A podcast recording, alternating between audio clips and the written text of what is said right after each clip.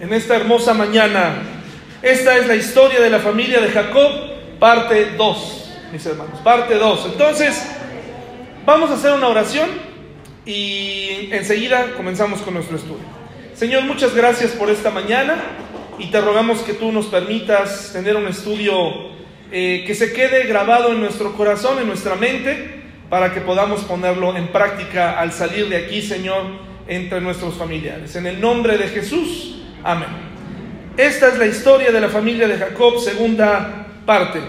Hermanos, el día, el fin de semana tuve la oportunidad de ver una película. Eh, ayer hablaba con otra persona y decíamos, bueno, ¿qué podemos hacer aparte de ver una película? Es lo más eh, accesible ver una película en casa, rentarla, con tantas plataformas que ya existen, tantas opciones. Entonces, pues, eh, nos pusimos a ver una película, mi esposa y yo. Y entonces vino muy adecuadamente, no crea que busco películas para sacar los sermones, pero, pero sí vino muy adecuada la película que, que, pudimos ver. Esa película se llama La Cena. No sé si la han visto, no, creo, que, es reciente, se llama así La Cena. Y es una película en donde, bueno, la, la historia eh, narra el dilema en el que se encuentra una familia, una familia de dinero, eh, dos hermanos con sus respectivas familias, eh, uno de ellos eh, a punto de ganar pues la, la, candidatura para ser senador, muy querido entre su comunidad en un estado de Estados Unidos. Y entonces, bueno, pues se encuentran en un dilema porque un día a los hijos de estos hombres se les ocurre hacer una travesura de esas terribles, ¿no? Y esa, esa travesura consistió en, pues iban pasando, estaban de ociosos en la noche, en la madrugada, y entonces eh, me parece que está tomada o algunas cosas eh, no están alejadas de la realidad porque han sucedido, y entonces eh, necesitaban dinero para regresar a sus casas y entonces buscan un cajero automático, y en el cajero automático se encuentran a una persona indigente. Y entonces eh, la persona, eh, ellos se les ocurre la, grandiosa idea de molestarlo, ¿no? Empezar a molestar a esa persona indigente y una persona sin hogar y entonces pues le prenden fuego, ¿no? Esos terminan incendiando a, a la persona ahí, molestarla y todo. Recuerden que uno se estaba lanzando para senador, otro era un, solía ser un maestro de escuela. Eh, y entonces el dilema eh, de las familias es, eh, la cámara del, cajero automático estaba quebrada, no se alcanzaba a ver exactamente quién fue, y una semana o dos semanas después nadie sabía qué es lo que había pasado exactamente. Solamente que se les ocurrió grabarse y subirlo a YouTube para que todo el mundo, pues, este, hay público para todo, entonces dijeron, pues para que la pasen un momento divertido y disfruten de, del asesinato de un indigente. Entonces, el dilema de la familia es, ¿qué vamos a hacer? Uno de ellos dice, eh, la única manera en la que nuestros hijos van a poder salir de esto y superar esto es denunciándolos. Eso es lo que el, gobernador dice. La única manera que tenemos es denunciándolos.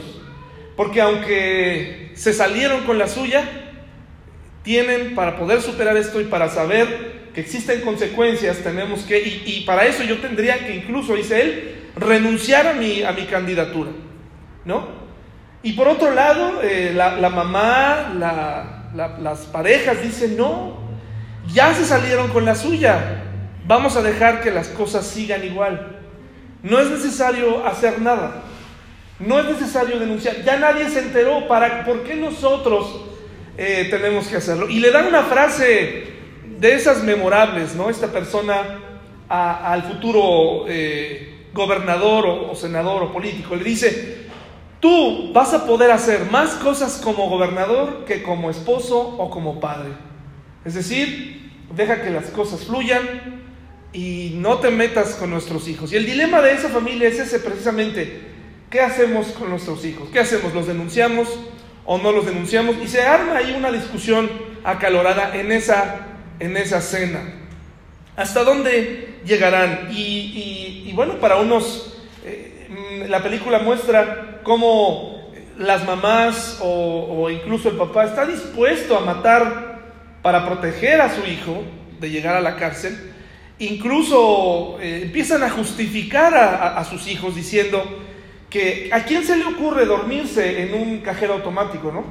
Y que, y que además se puso violenta la persona cuando no fue, no fue así, ¿no? Fue un, fue un asesinato. Entonces, la pregunta es, ¿hasta dónde nosotros dejaríamos que nuestros hijos avancen, ¿no? ¿Hasta dónde nosotros serviríamos para detenerlos o para incentivar un comportamiento equivocado? En la vida de Jacob y Esaú, si bien no fueron delincuentes, y con todas las disculpas de la comunidad teológica, eh, pues vamos a tener que occidentalizar un poquito a esta familia para poder extraer nuevamente principios que podamos aplicar a nuestra, a nuestra vida en esta mañana, a nuestra familia. Y por eso la semana, la, hace un mes vimos eh, la historia, hicimos un panorama de cómo se comporta o cómo se comportó Jacob, ¿no? Desde que salió hasta llegar a estar casado y tener muchos hijos, 12 hijos, de, diferentes esposas. Y hablábamos de, hicimos reflexiones sobre si Dios estaba de acuerdo en, que tuviera varias esposas, eh, etcétera, etcétera, ¿no? Hablamos de ese versículo hace un mes polémico en el que dice a, Jacob amé y a Esaú aborrecí, de donde se han brotado eh, grandes doctrinas donde dices que Dios definitivamente a unos los ama, a otros los aborrece, en fin. Eh, entonces, hoy vamos a tener que regresar un poco porque me parece que hay que hacer unas aclaraciones pertinentes de la familia de Jacob, pero ahora lo vamos a ver más desde el lado de Esaú. ¿De acuerdo, hermanos? Vamos a estudiar la vida de Esaú. Y aunque no fueron delincuentes propiamente, pues vemos que sus papás no hicieron mucho por detenerlos. No hicieron mucho, no, no. Digamos que eh, hoy en día está haciendo falta en nuestra sociedad papás valientes, con tantas corrientes educativas que nos hablan de que tenemos que dejar que los hijos sean, pues han impedido, porque también hay papás que sin duda hemos cometido errores o que han dado rienda suelta a sus hijos, pues ya los papás a veces no saben qué hacer. Con tal de no tener un problema en la casa, eh, cedemos. Y ahora yo lo vivo, antes no lo entendía, ahora lo entiendo, ¿no? Eh, si, si, mi hija tiene que recibir un premio y le decimos y nos encontramos en este dilema, si comes te va a tocar un helado, pero vemos que no come y vemos que ya está pasando el tiempo y es muy fácil decirle no te voy a dar tu helado porque no comiste, pero ya que pasamos por enfrente de la heladería y pone esa cara eh, que ustedes conocen de sus hijos, esa cara de tristeza, de, desolación, con esas lágrimas perfectas que brotan de sus lagrimales, entonces, ¿qué termina uno haciendo, hermanos? Bueno, y ahí está el problema, ¿verdad? Entonces, eh, vamos dejando y vamos cediendo que, eh, y que las actitudes de nuestros hijos y que nuestro ejemplo no sea un buen ejemplo, sino a veces sea eh, todo lo contrario. Sabemos que en la vida de Jacob y de Esaú había una profecía. Estamos hablando de la familia que fue seleccionada por Dios, por la cual vendría el Mesías. Sabemos que había una profecía, ¿sí? Sabemos, la tenemos escrita. Tenemos escrito lo que pasaría con uno de ellos. Pero todos los demás detalles que le hemos puesto, los vamos a desmenuzar hoy porque de ahí ha brotado muchas doctrinas que nos hacen que el hombre evada su responsabilidad como cristiano, como esposo, como papá, como hijo, como participante de una iglesia, etc. Y entonces es por eso que la gente dice, todo está escrito, todo ya está establecido, ya nada más estamos actuando, estamos pasando por ahí, y eso es contrario a lo que nos enseña la Biblia. Y vamos a ver por qué. Aquí está la familia de Isaac y de Rebeca, ¿verdad? Ahora, ayer estaba leyendo que para la época en la que eh, Esaú, perdón, en la que, no sé si no leí bien, pero es la primera vez que yo eh, investigué la edad que tenían Esaú y Jacob cuando se estaban peleando, cuando salieron de casa, y estaban entre los 60 y 70 años. Fíjese qué interesante, no eran jovenazos, ¿no? Mm, pues porque la vida era otra, ¿no? Era otra. No sé si leí bien, realmente si alguien me ayuda después y lo, y lo sabe con más precisión, yo también lo voy a investigar. Pero eso es lo que leí, ¿no? Bueno, tenemos que Isaac tenía 40 años cuando se casa con Rebeca y vemos que del lado de Jacob sucede todo, ¿no? Pero del lado de Jacob, hermanos, del pueblo elegido por Dios, no todo fue color de rosa, hermanos, ¿sí? No por ser elegidos de Dios en esta parte, como el pueblo elegido de Dios, elegido precisamente dice Deuteronomio, por ser la menor de las naciones, no porque fueran lo máximo, o sea, eran, la, digamos, la nación más insignificante sobre la tierra, es seleccionada por Dios, y vemos cómo, pues todo sucede, ¿no? Pero del lado de Esaú, que también hubo hijos e hijas, pareciera que todo lo malo se concentró de ese lado, pero antes de que ensalcemos a Jacob y de que sepultemos a Esaú, vamos vamos a aprender hoy ¿Por qué dice la Biblia muchos años después que a Esaú se le iba a aborrecer? Pero muchos años después. ¿Sí, mis hermanos? Porque no fue la profecía que Dios le dio a Jacob y a Esaú. Eh, y se la dio a Rebeca de primera mano cuando le dice a Jacob, en tu vientre habrá dos naciones. En ningún momento está diciendo que aborrece a Esaú.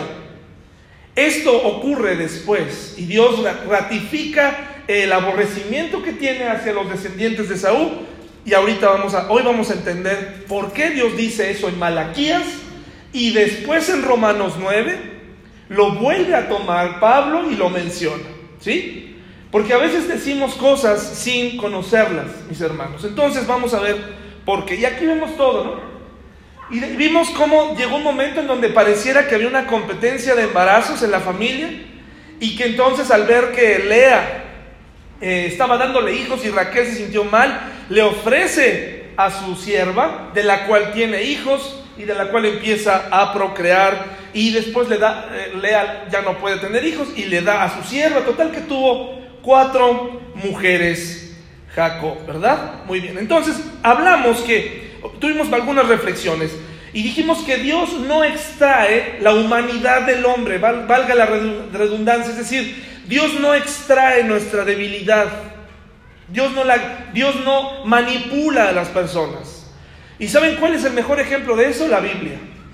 Dios inspiró a los hombres, Dios inspiró a los hombres, pero no les quitó, no los, no los, eh, no los volvió locos, no los poseyó, ¿no? Ellos estaban sabiendo lo que estaban escribiendo, estaban siendo inspirados por Él, ¿sí? Y, les dejó escribir con sus características emocionales. Por eso podemos notar cómo hay emoción en la Biblia y podemos notar cómo Juan le dice a Dios, sí Señor, regresa, ya ven, ¿no? Un anhelo del corazón de Juan en Apocalipsis, ¿no? Dice, sí, ya ven, ya ven, no, no los no los eliminó, no les eliminó esa parte, los libra del error porque quería que su palabra estuviera correctamente bien comunicada, pero deja que ellos escribieran siendo inspirados por Dios. Ya hablaremos de la inspiración de la Biblia en este año. Por otro lado, eh, quiero, dijimos que Dios bendice a los matrimonios y cada hijo es importante para Dios. Lo vimos con Ismael, que aunque nació de una mujer que no era la que Dios tenía para Abraham, ¿qué sucedió con él, hermanos? ¿Dios lo expulsó? No, fue importante para él, ¿verdad? Y lo mismo para, para Esaú. Dios tenía un plan para Esaú, pero el camino que eligió Esaú fue aborrecible delante de los ojos de Dios. Cada hijo es importante para Dios. No pensemos que aquí se nos está enseñando que Jacob es el bueno y que Esaú es el malo, así nada más. ¿De acuerdo, mis hermanos? ¿Vamos bien? Sí, los veo como diciendo... muy bien. Dios, mis hermanos, también vimos que no premia el pecado. Cada decisión mal tomada, ¿qué? Tiene sus consecuencias. De ahí que lo de hoy es muy importante para comprender lo siguiente. Lo que hemos estado hablando mucho y, lo repetimos hasta el cansancio, pero se nos olvida los dos minutos después. Dios, hermano, hermana, no va a destruir una familia no va a destruir una familia para entonces presentarte a tu pareja ideal. ¿Sí, hermanos? Eso quiero que quede muy claro porque a veces decimos, es que Dios ya tenía, ya tenía en sus planes. No, no, no, no. Dios no es un escritor de historias románticas. Dios permitió que tú eligieras con quién te ibas a casar. Si ese matrimonio no funcionó, eso es un asunto de caída del hombre. Es un asunto del pecado. No es un asunto de Dios. Que Dios te haya permitido rehacer tu vida y ser feliz es otra cosa. Pero no le podemos atribuir a Dios, es que de verdad mi primer matrimonio, mi primera esposa, mi primer esposo era un infierno, pero, pero Dios te trajo a ti y te tenía, me tenía reservado. No, eso no es así, hermanos. Dios planeó el matrimonio como con una sola pareja. Es algo que vemos en la Biblia. El hombre se equivoca. Pero en el modelo de Dios, Adán y Eva, vemos cómo Dios quería que fuera y funcionara una familia. Pero a veces los hombres decimos, Dios permitió eso. Ahora, no estoy diciendo que Dios no use las circunstancias alrededor de nosotros para mostrarnos cosas, que Dios use la enfermedad para mostrarnos cosas, que Dios use el, fracaso laboral, que Dios, Dios lo puede usar. Pero de eso a nosotros atribuir que Dios directamente disolvió a tu familia, eso sería descalificar al papá o a la mamá de tu hijo o de tu hija y que el hijo se quede pensando, oye, bueno, si ahora sí dice mi mamá que ya llegó el bueno, entonces mi papá qué es?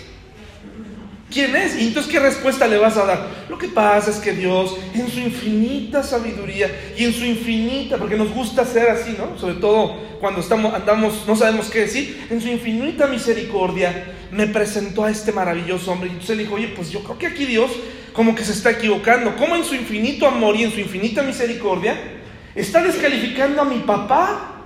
¿Verdad? Y no es Dios, somos nosotros. Tenemos que tener cuidado con lo que decimos y hacemos. Ahora, apegado a lo que Dios es, fíjense qué interesante, de todas las mujeres, de las cuatro mujeres en la vida de Jacob, ¿quién fue la primera esposa de Jacob, hermanos?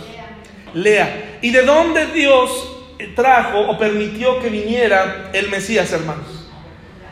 De Judá. ¿Y Judá de quién era hijo? De Lea. Qué interesante, ¿no? Qué interesante. No lo tomó de Raquel. Aunque, aunque él, amara más a Raquel porque era la mujer favorita. Qué, qué extraño, qué, qué morbón se nos hizo Jacob, ¿verdad? Ahí, ¿no? Dijo, e, es que yo amo a Raquel, e, era la mujer a la que él amaba y no, no, nunca pudo superar ese amor. Por cierto, si tú, si tú sales hoy como cristiano, que no has podido olvidar a tu primer amor, o que como tu primer amor no hubo otro, hay algo que, que no has entendido bien. Puede ser que hayas tenido un, romance, un amor de novios en el pasado, pero ¿sabes qué? Está mal utilizado. Es que, es que fue su gran amor, no. No porque ahora con el Espíritu Santo, con Dios en tu vida, con la pareja que tienes, esa pareja puede ser tu gran amor. Una persona que anda suspirando por, por su gran amor, algo no ha entendido, hermanos. O sea, ya me casé con ella, ya me casé con él, pero, híjole, como ella, no había otra. Como él, jamás amaré Tú puedes amarla como nunca, ¿verdad? Tú puedes eh, eh, perfeccionar el amor en ella. Olvídate de los amores pasados. Eso es mundano. Eso es pura nostalgia. Dedícate a amar a tu pareja actual. Olvídate, no, es que como ella sí no hubo otra. Algo, no has decidido amar plenamente. No has decidido amar plenamente cuando puedes amar plenamente. ¿De acuerdo, hermanos? Entonces, de todas las mujeres en la vida de Jacob, Dios eligió que el Mesías viniera de la tribu de Judá honrando a su primer matrimonio. Génesis 25, por favor, mis hermanos. Génesis 25. Vamos a regresar un poco para la vida de los mellizos o de estos, de estos cuates, ¿no? Eh, ¿Cómo se les llama, no? Cuando vienen uno detrás de otro, no precisamente gemelos, mellizos, cuates, pero vemos que corporalmente eran diferentes, uno dice la Biblia era muy velludo y otro era eh, lampiño, ¿verdad? Bueno, Génesis 25, 27 al 34. Qué bendición son los hijos y tener hijos, pero se requiere una grande responsabilidad. Dice el versículo 27 un enunciado interesante. Dice, ¿y crecieron qué? Nos habla del paso del tiempo en esta familia. Y crecieron los niños y se convirtieron en qué? En hombres, en jóvenes, se convirtieron en personas con criterios, pero el criterio de tu hijo, la ideología de tu hijo, la manera de ver la vida, la manera de ver el amor en pareja, ¿de dónde creen que la obtenemos? Pues en gran parte de nosotros. De ahí que muchos jóvenes no quieran casarse porque ven los matrimonios de sus padres y dicen, no, gracias, yo paso, prefiero así. Se la viven peleando, se la viven discutiendo, ¿no? Y hay quienes sí creen en el matrimonio, ¿no? La enseñanza que tenemos de nuestros padres acerca de la sexualidad, el silencio que, que muchos de nuestros padres, de nuestra generación, guardó respecto a la sexualidad, cobra factura más adelante al no entender y no saber qué hacer o cómo reaccionar delante de ciertos temas. Los, las mujeres y los hombres no fuimos preparados para cómo responder ante las reacciones del cuerpo, ¿no? Y solamente escuchas que te dicen, no, no, no, eso no, eso no, eso no, pero, hermanos, si no hay más información, la persona comete errores, cometemos errores. Por eso tenemos que hablar, no como ahora, ¿no? Del lado contrario, que ahora ya es explícito todo, ¿no? Me parece que todo a su debido tiempo y como debe de ser. Dice, y Esaú fue diestro en la casa, hombre del campo, pero Jacob era varón quieto que habitaba en tiendas. Les traje una foto inédita de Jacob y de Saúl, hermanos. Nadie más la tiene. En ninguna iglesia la van a ver. Eh, esto es solamente material que me llega a mí personalmente porque tengo contactos, ¿no? Entonces, se las voy a poner. ¿Listos, hermanos, para conocer a Jacob y a Esaú? He decidido cubrir su identidad porque no quisiera, ¿verdad?, que eh, se confundiera, ¿no? Entonces vemos ahí a Jacob y a Esaú. ¿Quién es Jacob, hermanos? Bueno, ahí están los mellizos, ¿no? Bueno, y dice, y amó Isaac a Esaú porque comía de su casa, más Rebeca, ¿qué hermanos? Amaba a Jacob. Vemos aquí el problema de la distinción. Uno que es afina a su hijo y el otro afina al otro. Y hizo Jacob un potaje y volviendo Esaú del campo cansado, dijo a Jacob, te ruego que me des a comer de ese guiso rojo, pues estoy muy cansado, por tanto fue llamado su nombre por favor, tome nota de este nombre, Edom, que significa rojo, rojizo, ¿verdad? Edom, así es conocido también Esaú y toda su descendencia, como los Edomitas. Y Jacob respondió, véndeme en este día tu primogenitura. Eh, parece ser que no se le había explicado concretamente a Esaú la información, no se le había dicho la importancia que tenía la primogenitura en, en su vida y las consecuencias que tenía. ¿Sí? Y parece ser, mis hermanos, que nunca se le comunicó correctamente a Jacob que no importaba en este momento la primogenitura, porque había una profecía que decía que el hijo menor iba a servir al mayor. Entonces vemos que aquí los padres guardan silencio respecto a dos temas importantes. A decirle a Esaú, de, de ustedes dos chicos, de ustedes dos varones, de ustedes dos van a salir dos naciones. Pero Dios ha dicho en su palabra que tú, Esaú, vas a servir a Jacob. Eso fue por mandato de Dios. Y vas a tener que aprender a vivir con eso. Vas a tener que aprender a aceptarlo, porque Dios lo dijo. Pero ¿sabes qué? Vas a recibir los derechos de la primogenitura. ¿Sí? Y tú, Jacob, no eres el primogénito. Tú vas a, vas vas a ser, Dios ha permitido que, tu, que, que Esaú te sirva, pero tú vas a recibir otro tipo de bendición. Esa información hubiera cambiado el rumbo de la vida de estos dos jóvenes. Pero vamos a ver qué pugna hay ahí. Que los dos, tanto Isaac como Rebeca, estaban aferrados a ignorar los hechos de Dios y a seguir su camino. Y dice, entonces dijo Esaú, he aquí yo me voy a morir, ¿para qué pues me servirá la primogenitura? Y dijo Jacob, júramelo en este día, y él le juró, y vendió a Jacob su primogenitura. Entonces Jacob dio a Esaú pan y del guisado de las lentejas, y él comió y bebió y se levantó y se fue. Así menospreció Esaú, que mis hermanos?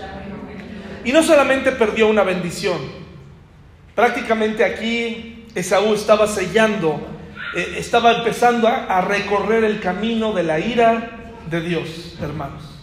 Con cada decisión que él tomaba, estaba, estaba yendo el lado contrario de Dios. Es por eso que hoy eh, tenemos que recordar, mis hermanos, que hoy nuestra vida está escrita en el Señor. No hay nada escrito aún.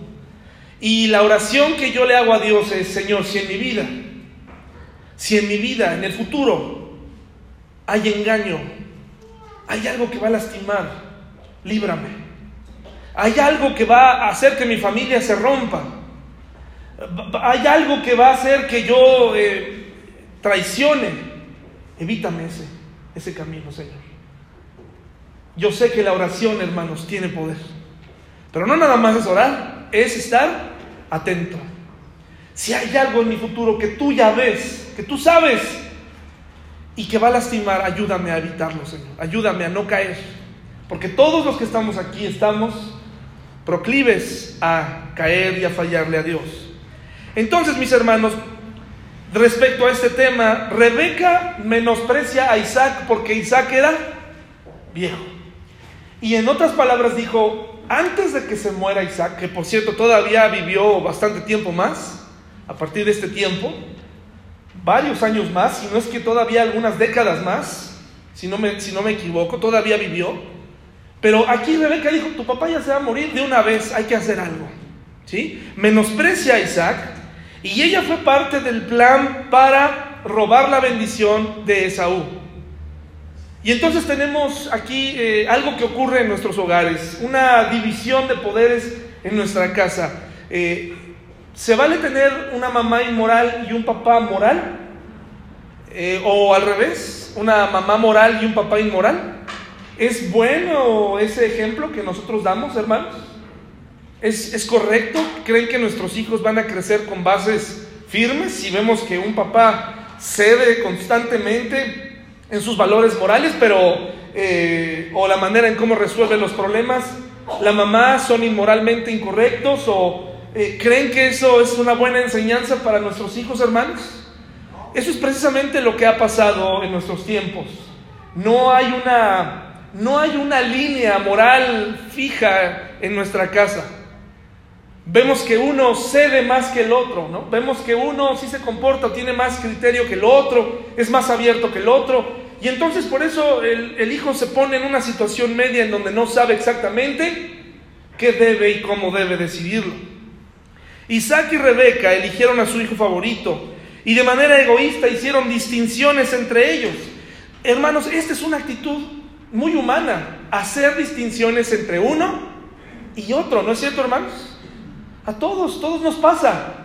Incluso en nuestros hijos tenemos más afinidad unos con otros que con otros, ¿no? Porque se parece más a mí, o porque, o porque me da más por mi lado, porque se ríe de mis bromas, o porque es más este, atlético como yo, o es más este, flojo como yo, no sé. Eh, te, tienes afinidad, ¿verdad? Tienes cierta afinidad, pero esa es una actitud muy humana. Esa no es una actitud que le corresponde a Dios. Dios en una familia ama a todos por igual. Así que esto es una actitud humana, no es una actitud divina. Tenemos que tener cuidado de no encasillar a Dios en esa selección, como si Él hubiera dicho, tú sí, tú no, tú sí, tú no. Tenemos que tener cuidado. Eso lo hace el hombre, eso no lo hace Dios. Y ante esta aparente selección hay una explicación de Dios, de por qué llegó a ocurrir esto con Esaú. Entonces, Vamos a Génesis 25, por favor, 22 al 23. Génesis 25, 22 al 23, por favor. Y vamos a recordar y vamos a definir qué cosa fue en la vida de estos dos jóvenes de parte de Dios y qué parte fue humana totalmente, ¿sí? Y esto nos va a ayudar a nosotros para también pedirle a Dios que verdaderamente si somos una familia cristiana, pues nosotros tengamos más tiempo para elegir a Dios y elegir su voluntad y cometer la menor cantidad de errores, ¿verdad? Génesis 25, 22 al 23. ¿Ya lo tenemos, mis hermanos? Fíjense lo que dice la profecía. Y los hijos luchaban dentro de ella y dijo, si es así, ¿para qué vivo yo? Y fue a consultar a quién? ¿A un mago? fue a consultar directamente a Dios y Dios responde, ¿no? O sea, la razón por la que estás teniendo este problema es porque dos naciones hay en tu seno, y dos pueblos serán que divididos desde tus entrañas. Y el pueblo será, el, un pueblo será más fuerte que el otro pueblo, y el mayor servirá que. ¿Nota usted alguna maldición aquí para Esaú? ¿Algo más que signifique que el, mayor va a servir al menor? Era tal vez un asunto contrario, pero ¿nota usted una maldición? ¿Nota que aquí Dios está diciendo, es que a Esaú no lo soporto? O sea, Esaú todavía no tenía tiempo de vivir, pero Dios ya lo aborrecía. ¿Eso suena a Dios, hermanos? Eso no suena a Dios. Pero está diciendo lo que va a pasar, porque acuérdense que Dios no vive en nuestro mismo espacio y tiempo. Él observa nuestra vida. Él ve al, al David bebé y dice, David podría hacer esto, pero también podría hacer aquello si no se toma de mí. Eh, y así contigo, Él podría hacer esto, él, yo tengo un plan maravilloso para Él, pero si Él no se apega al plan, entonces va a terminar arruinando su vida y entonces va a ocurrir esto y aquello. ¿Sí? Es un Dios que observa nuestra vida. Entonces la profecía decía que el mayor sería el menor. Por lo tanto, aquí los padres tuvieron que haber hablado con sus hijos, pero Rebeca y Jacob intervinieron para asegurar que esto realmente sucediera. Eso fue completamente humano. Porque si decimos que Dios eh, estaba en control de toda esta situación, o que Dios eh, hizo todo esto, entonces estaríamos diciendo que Dios autorizó la mentira y el fraude y que le pareció correcto a Dios. ¿De acuerdo, hermanos? Que dijo, qué bueno que engañaron a Isaac, porque eso está bien. Y Dios, dice la palabra, que Él es santo, tres veces santo, ¿sí? Así que Él no, Él no, Él no autorizó eso. Hay muchas cosas en las que solamente Dios observa, nuestro mundo, nuestras decisiones, Él las ve, no se le salen de control, pero en este mundo no reina Él, hermanos. No reina Él, reina el pecado. Reina el pecado y por eso tenemos que tener cuidado de qué tipo de decisiones tomamos y de qué tipo de cosas decimos que Dios hizo o permitió. Aquí esta intervención, esta trama que leeremos a continuación, nos lo va a dejar más claro. Dios se reveló claramente acerca de las dos naciones divididas, ¿no es cierto, hermanos? ¿Se reveló claramente o, fue ambiguo Dios o fue extraño? Les enseñó mediante una parábola, les dijo, eh, eh, va a haber, soñó dos montañas y una se partió a la mitad y entonces se, se prestaba a una interpretación extraña. No, le dice, hay dos naciones en tu vientre y dos pueblos. Pero ¿qué hicieron ellos? Isaac y Rebeca hicieron caso omiso, porque él, Isaac, quería bendecir a Esaú y ella intervino para bendecir a Jacob. Y esto no era necesario porque ya estaba profetizado quién serviría a quién. Primero de Samuel 16, 7, hermanos, por favor.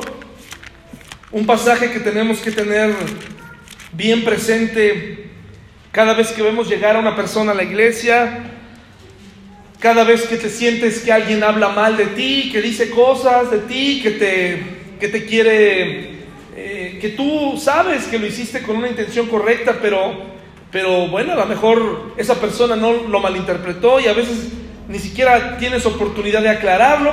Ese es un versículo que ayuda en estos casos. Dice primero de Samuel 16, 7, ¿ya está? Y Jehová respondió a Samuel, no mires a su parecer ni a lo grande de su estatura, porque yo lo desecho, porque Jehová no mira lo que mira, ¿qué hermanos? Pues él, pues el hombre mira lo que está delante de sus ojos, pero Jehová ¿qué? mira el corazón. Entonces al ver Dios el corazón de Saúl, un corazón que desde pequeño dijo, me voy a apartar, voy a hacer lo que me da la gana, tomó mujeres cananeas, tomó una mujer de Ismael y fue labrando una historia de fracaso. Esaú y Jacob tomaron sus decisiones y pagaron por ellas, hermanos. Pagaron por ellas. Ahora, mis hermanos, ¿qué consecuencias? ¿Qué consecuencias? Gracias. Gracias. ¿Qué consecuencias, mis hermanos, hubo en, esto, en esta situación? Vamos por favor a Génesis 27, por favor, del 1 al 29.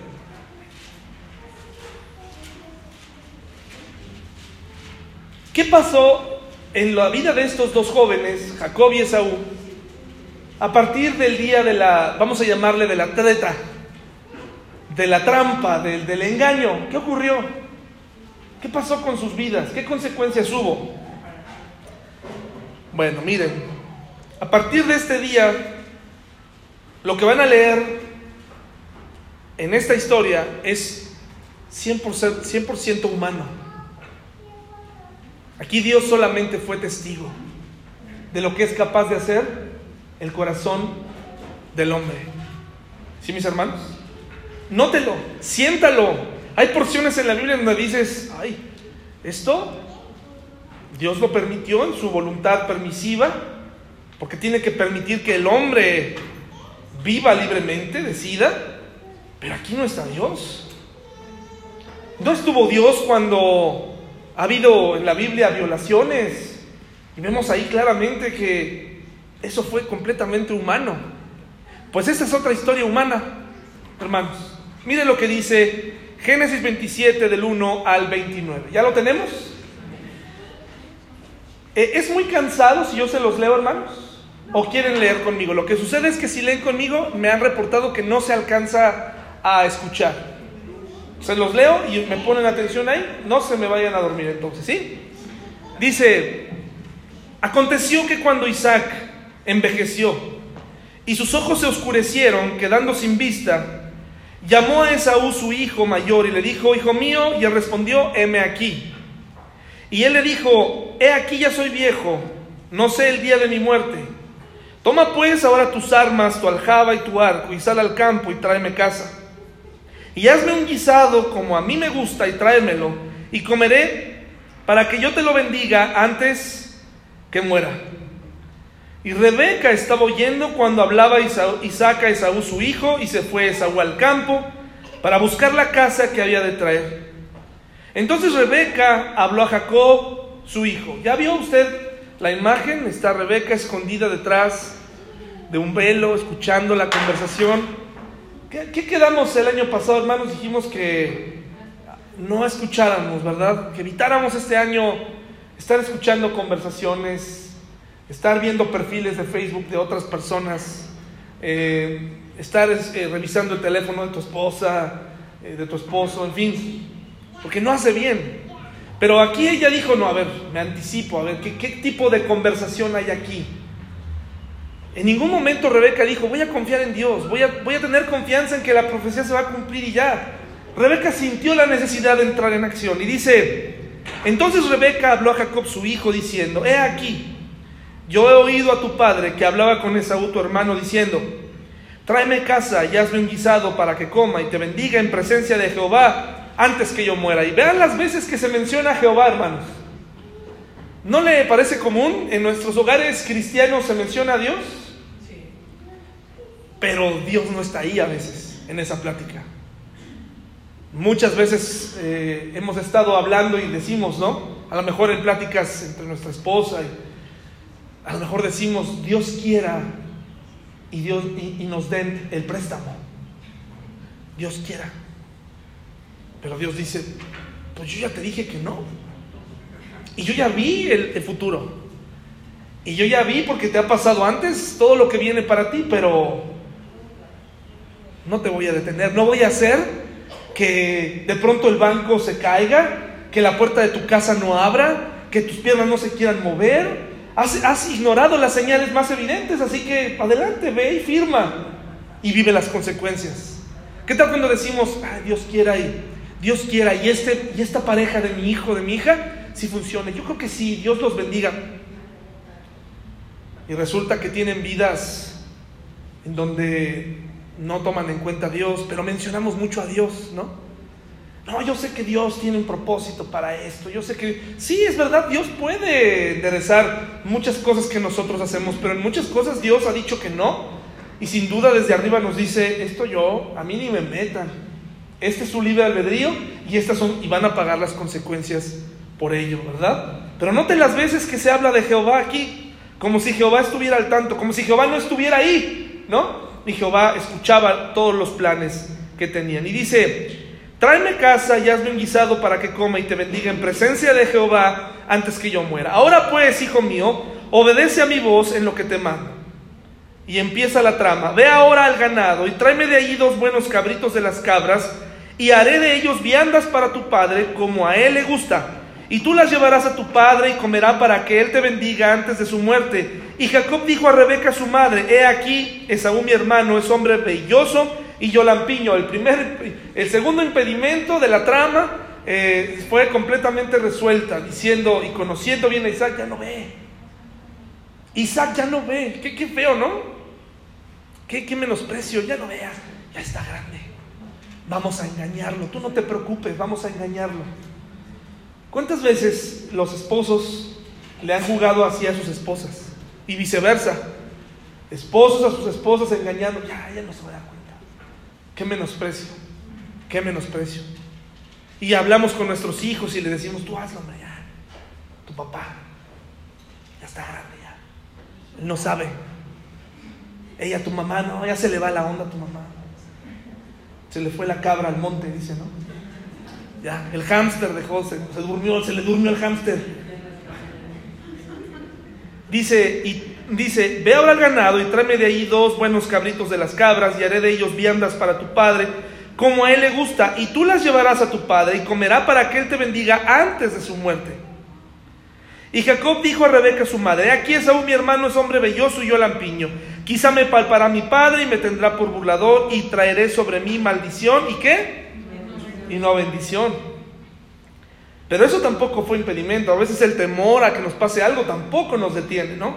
Y su madre respondió, hijo mío, sea sobre mí tu maldición, solamente obedece a mi voz y ve y tráemelos. Esto es una, es una falsa profecía de Rebeca ella no podía cargar con la maldición de Isaac. Tú no puedes cargar, Señor.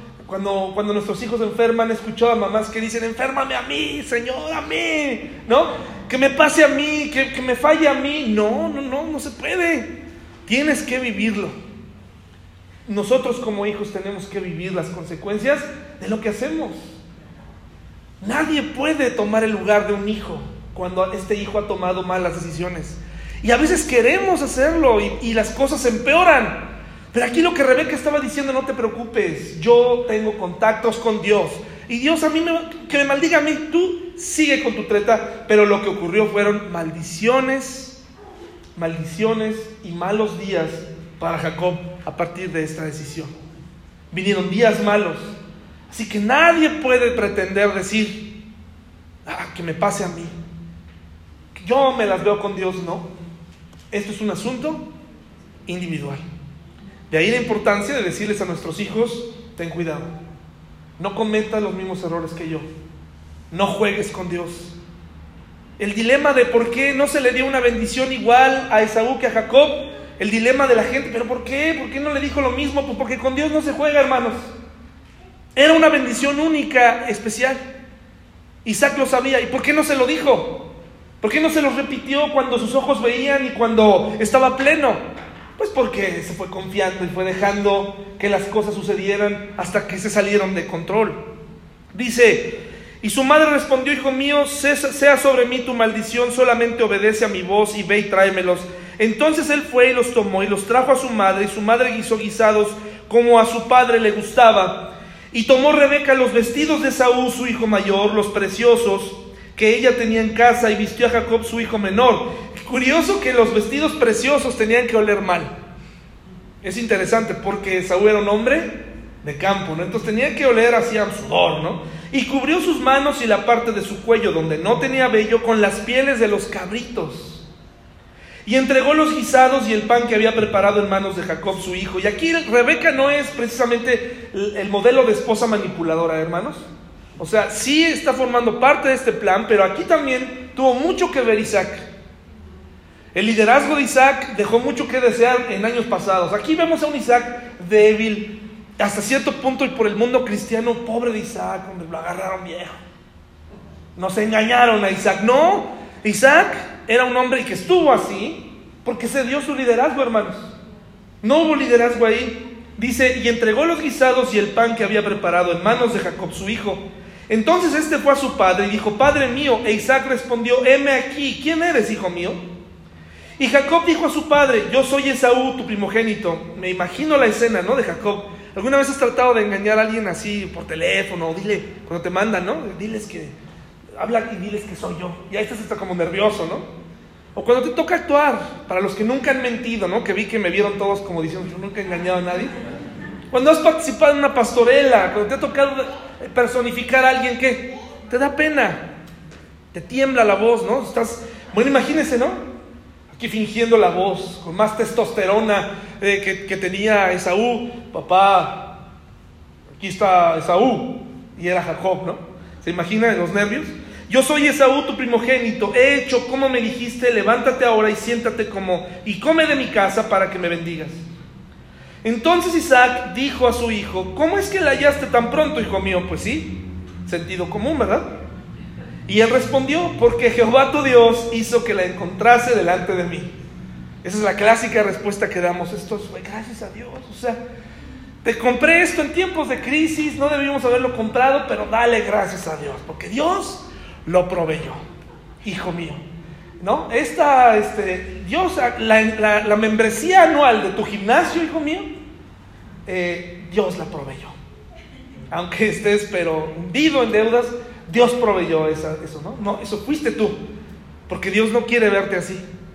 Eso lo proveíste tú, no lo hizo Dios. Y aquí dice él, ¿no? Es que Dios lo hizo. E Isaac dijo, eh, acércate a Jacob Ahora, y te palparé, hijo mío, porque si, por si eres mi hijo Esaú, ¿no? Ahí hubo cierta duda, ¿verdad? Tal vez conocía a Jacob. Y se acercó Jacob a su padre Isaac, quien le palpó y dijo, la voz es la voz de Jacob. O sea, no la pudo, no la pudo este, fingir. Pero las manos, las manos de Esaú. Y no le conoció porque sus manos eran vellosas como las manos de Esaú y, y le bendijo. Y dijo, ¿eres tú mi hijo Esaú? Y Jacob respondió, aquí tuvo oportunidad de decir, no, papá, perdón, te estaba engañando. Pero ¿qué dijo? La frase aquí que usó Esaú fue, digo, Jacob fue, si voy a pecar, pues ya voy a pecar bien, ¿no? Es la frase favorita del mexicano cristiano. Ya vamos a pecar, vamos a pecar bien, ¿no? Y después viene el niño, ¿no? Dice, ¿eres tú mi hijo Esaú? Jacob respondió, yo soy. Dijo también, acércamela y comeré de la casa de mi hijo para que yo te bendiga. Y Jacob se le acercó e Isaac comió, le trajo también vino y bebió. Y le dijo Isaac su padre, acércate ahora y bésame, hijo mío. Y Jacob se acercó y le besó y olió, todavía usó varios de sus sentidos para, para no equivocarse, porque la bendición, él estaba aferrado a bendecir a Esaú. Ah, independientemente de la profecía, él dijo, no, yo tiene que, tengo que estar seguro que se lo voy a dar a mi hijo favorito a mi hijo favorito, y por eso lo olió. Y dice, mira el olor de mi hijo como el olor del campo que Jehová ha bendecido. Dios pues te dé del rocío del cielo y de las grosuras de la tierra y abundancia de trigo y de mosto. Sírvante, sírvante pueblos y naciones se inclinen a ti. Sé Señor de tus hermanos y se inclinen ante ti los hijos de tu madre. Malditos los que te maldijeren y benditos los que te bendijeren. ¿Era necesario hacer toda esta treta para recibir esta bendición? ¿Era necesario, hermanos? No porque ya había una profecía y esto tarde o temprano iba a ocurrir. ¿Qué consecuencias hubo en la vida de Jacob y de Saúl a partir de este día? Para el cristiano tradicional dice, pues aquí a Jacob todo le fue bien y qué padre, y de ahí vino el Señor.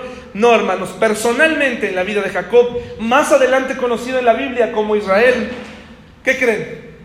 Nunca volvió a ver a su madre. Nunca más la volvió a ver. Acuérdense que él terminó huyendo. Nunca más se volvieron a encontrar. La mancuerna perfecta nunca más se volvió a encontrar.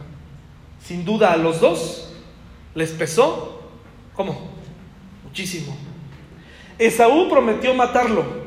Y aunque no lo hizo, y aunque hubo una aparente reconciliación, eh, Jacob tuvo sus dudas, de tal manera que mandó a Raquel y a sus hijos favoritos por un lado, y mandó a Lea y a la sierva de Lea por otro, para enfrentarse con Esaú, por si Esaú los iba a matar, quedará viva la esposa que amó. Esaú prometió matarlo, que a nadie le gusta recibir una amenaza de muerte, ¿no? Labán, su tío, se encargó de engañar a Jacob varias veces, hermanos. O sea, Dios no lo libró de todo. Por eso les digo, Dios no estuvo detrás. Hubo mucha maldad ahí y Dios continuó con su plan. A pesar de nosotros lo hace, pero pagamos consecuencias. Y Labán, el hermano de Rebeca, se encargó de hacerle ver su suerte en los negocios, en su vida, fue todo un conflicto ahí mientras vivía con Labán. Su vida familiar estuvo llena de conflictos y la vida de sus hijos, ¿cómo estuvo, hermanos? Problema tras problema. La vida de Rubén, de Judá, de... quién más, hermanos? ¿Se acuerdan Sacar, Zabulón? Todos le vendieron a su hijo más amado, se lo vendieron. Le engañaron y pagó lo que le hizo a su padre y le dijeron que José había sido devorado por una fiera. Le entregaron la túnica que le había dado, la túnica especial, se la entregaron ensangrentada, le hicieron otra treta, pues tenía la escuela de los padres, hermanos. Por eso que no nos sorprenda cuando nuestros hijos nos salen con una estafa maestra. ¿Quiénes fuimos sus maestros? Nosotros. Nosotros que desde pequeños incentivamos ese comportamiento y los dejamos llegar cada vez más lejos. Les hicimos creer que verdaderamente ellos eran los reyes del hogar y que se merecían absolutamente todo y que no cometían errores y que nosotros éramos los que estábamos haciendo ser padres y que ellos no tenían necesidad de aprender a ser hijos. Y pagamos el precio, mis hermanos. Y vivió exiliado por cuántos años? Por muchos años Jacob vivió exiliado. Y en el caso de Esaú, mis hermanos, ¿cuáles creen que fueron las consecuencias en la vida de Esaú? Bueno, pues recibir una bendición de segunda, ahora sí, tomada así. Porque si le hubieran explicado quién era Dios, estoy seguro que la historia hubiera sido distinta.